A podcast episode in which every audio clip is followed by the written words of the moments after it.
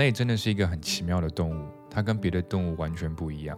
别的动物一生下来就能站稳，能自我移动，比如说马、老虎、大象、豹子，甚至海豚，都是在一下无需任何帮助就的一下掉下来了。这些小动物可能一开始一小段时间站不稳，可是没过多久它们就能跑了。海豚甚至是在生下来之后就可以直接和妈妈一起游泳了。我看了那个海豚生的视频，就是那个海豚就不知不觉的从妈妈身体里掉出来，然后一掉出来的时候，它们就立刻可以随行妈妈的这个一起游泳了，非常的酷。而相反，只有我们人类需要在生产的时候有人在旁边需要喊 push push push。You've got the head. I've got the head. Okay. All right, now let me push. Come on, push. 然后生下来一个很脆弱、很无助、满脸困惑的小 baby。这些脆弱与困惑会伴随着我们长大，我们会试图通过控制外部的条件来抵御这些东西。外部的条件指什么呢？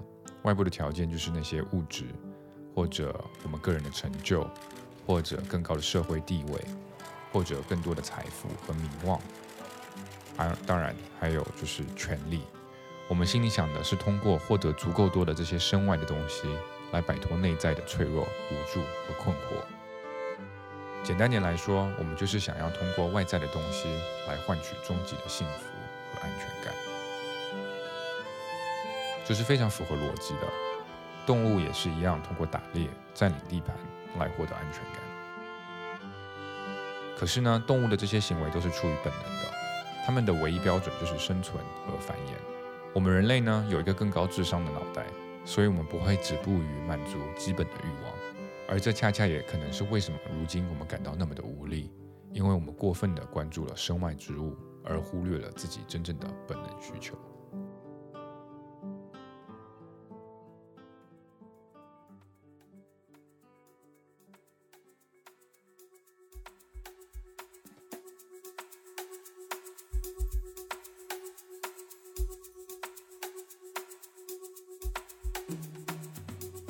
今天我们就来聊聊古希腊的 Stoicism，斯多格主义。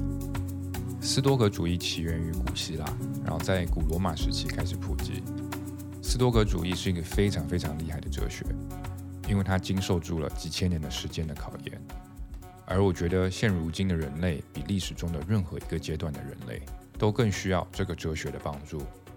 这个充满智慧的哲学理念，被许多尼采称为超人 Ubermensch 的人所运用。关于尼采的超人，大家可以听一下上一集关于尼采的节目。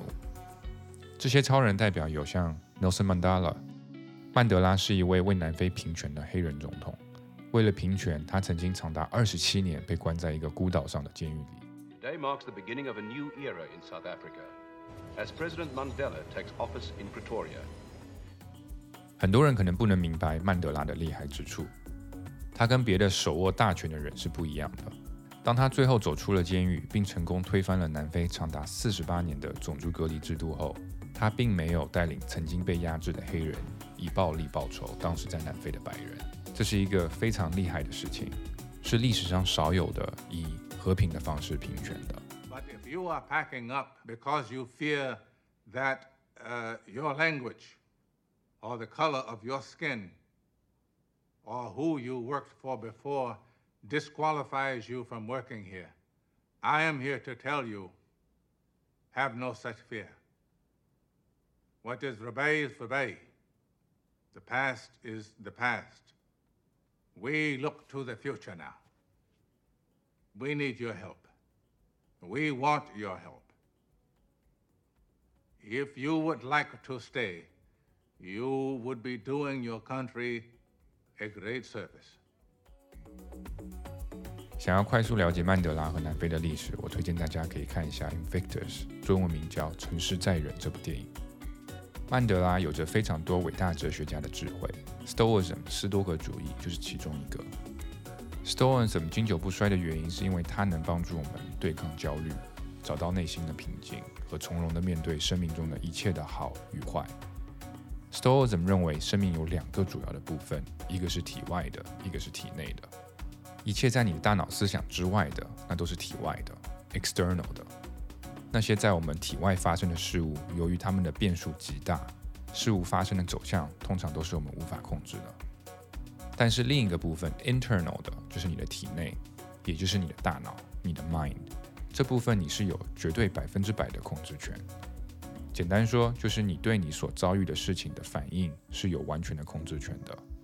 打个比方，你在着急的上班途中遇到另外一台车追尾了你，并耽误了你的行程。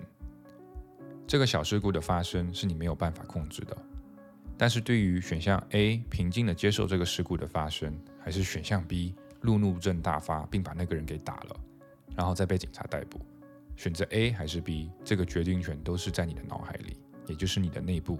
internal，在这里你是有绝对的主导权的。如果我们将我们的快乐和开心完全寄托于外部发生的事情，那就非常危险，因为外部的事物都是我们无法控制的。如果你的开心来源于外部，那么你也会时常感觉到不满足和不快乐，因为你会不停地向一个风险系数极高、极其不确定的外部来索求回馈，那不就是一件非常不靠谱的事情吗？Stoicism，斯多格认为，我们应该更像动物一样，顺应我们的本能，去寻找那些我们发自内心认为有趣的事情。但在追求这些事情的过程中，我们需要有意识的，也就是透过我们内部的 internal 的 mind，知道我们做的每一件事情的意义究竟是什么。这样，我们才能确保我们没有在浪费自己生命宝贵的时间和珍贵体验生命的机会。Stoicism 斯多格并不是阻止你去追求那些像财富啊、名望啊等身外之物，只不过 Stoicism 强调你别将你的快乐和幸福依赖于这些事物，因为如果你依赖于这些事物的话，那你的幸福和满足感将会非常的不稳定，或者甚至你永远不会感觉到幸福快乐。Stoicism 认为，如果你拥有财富、名望等身外之物，但还没有学会在没有他们的情况下正常生活，那么任何财富、物质富裕、名望或权力都不能给你带来最终的幸福。古罗马皇帝 Marcus Aurelius 是那时候世界上拥有所有权力和财富的人，没有东西是 Marcus 得不到的东西，但是 Marcus 却说了：“Almost nothing material is needed for a happy life for he who has understood existence。”简单翻译过来就是说，对于理解存在意义的人来说，几乎没有什么物质是快乐生活的必需品。再通俗一点讲，就是其实满足人的本能需求是非常容易的。我们很多的痛苦，恰恰是那些其余的需要。所以，忙碌的人们可以尝试放慢一下脚步，反观一下自己内在真正的需求，观察一下自己到底是什么让自己感到真正的快乐和幸福。这很重要，因为我们的生命非常的短，很容易忙着忙着，一生就过了。对于斯多格主义来说，以便我们找到 happiness，我们要明白，任何在我们以外发生的事情都没有绝对的好与绝对的坏，一切都归结于你是如何看待任何一件事情的发生。在这里，我推荐大家看一部电影，叫做《Life Is Beautiful》，美丽人生。这是一部关于犹太集中营的故事，讲述了一位犹太父亲是如何通过假装他们在集中营里的这个情况只是一个游戏，来保护他的儿子不受大屠杀现实的这个影响。Stoicism 在执行起来肯定没有那么容易，一个完全斯多格 style 的生活也不现实。毕竟我们这高智商思维的副作用就是有贪欲和负面情绪，尤其现在我们生活在一个。焦虑与混沌充斥的社会，一个时常需要证明自己并寻找他人认可的世界。如今很多东西都会让我们忘记自我，但是斯多格主义给予我们一个能够帮助我们更从容地面对这个迷茫世界、智慧的思考方式，让我们在生活最低谷的时候也能发现生活中的美和内心的平静。我听过一句很好笑的话，是这么说的。不要让孩子输在起跑线上。我记得好像是一个补习班的广告语。与动物不一样，我们生下来并不能马上能走路，就像我之前说的。但好像我们一旦能走路了，我们就希望是那个跑得最快的，巴不得以冲刺的速度跑完一生。经常我们会抱怨自己手中的人生牌，总觉得好像如果有某个东西的话，一切都得以改变。